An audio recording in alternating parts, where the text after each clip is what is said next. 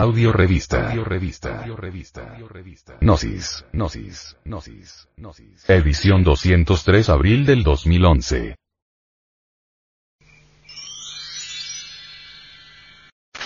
La energía sexual.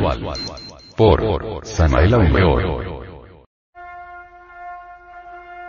La energía sexual fluye y palpita en toda la naturaleza fluye por los árboles, se manifiesta a través de los órganos creadores de los peces, de los cuadrúpedos, de las aves que vuelan a través del espacio infinito. ¿Cómo podemos nosotros transformarnos radicalmente? Quien aprende a manejar esa prodigiosa energía, puede cambiar el nivel del ser, puede convertirse en algo distinto, en algo diferente. Con tan sutiles fuerzas, podríamos hacer de nosotros algo diferente.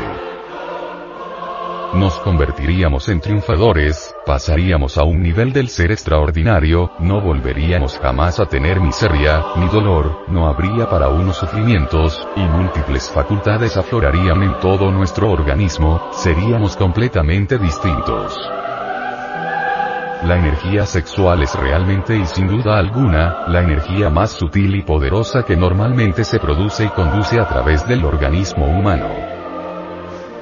Todo lo que es el hombre, incluyendo las tres esferas del pensamiento, sentimiento y voluntad, solo es el resultado exacto de las distintas modificaciones de la energía sexual.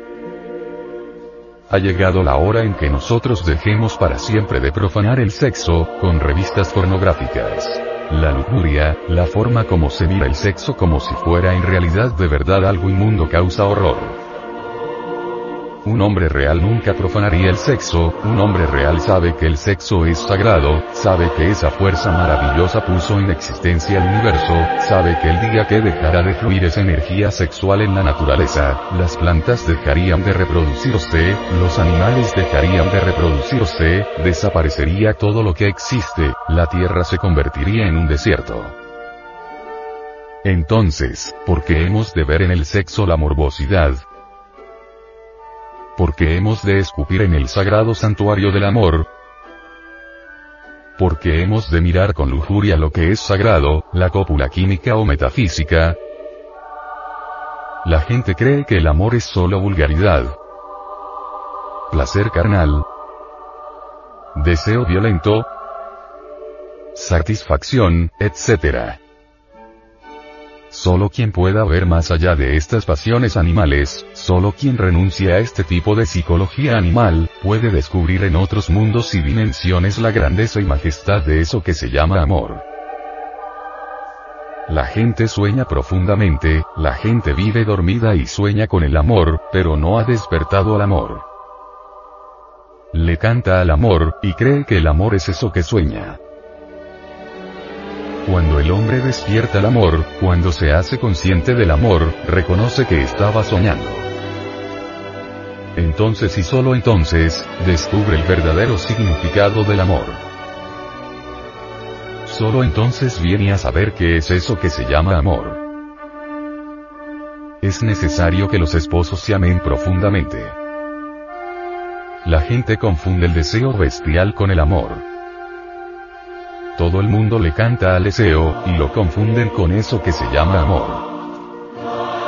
Solo aquellos que han encarnado su alma, saben lo que es amor. El yo no sabe qué es amor. El yo es deseo. Es urgente abrir nuevamente los templos del amor para celebrar de nuevo las fiestas místicas del amor. Solo con los encantos del amor despierta la serpiente de fuego. El goce sexual es legítimo en el hombre.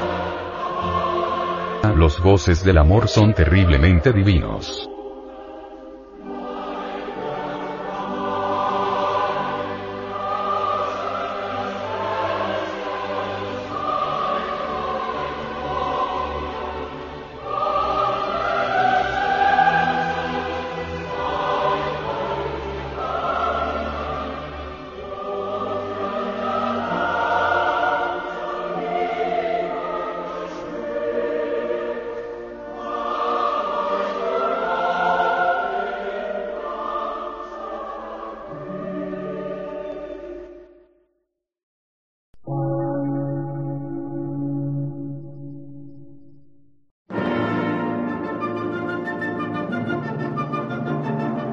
Emisora, gnóstica, transmundial.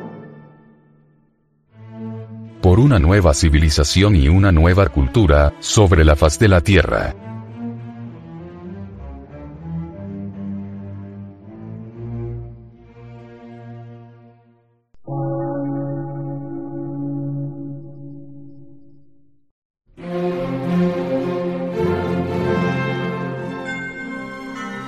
Medio de radiodifusión, científico, artístico, místico y filosófico, de la Asociación Colombiana de Centros de Estudios Gnósticos, Antropológicos, Psicológicos y Culturales. A.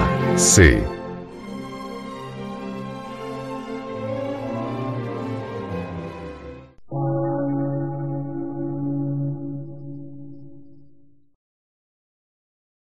Lectura en movimiento.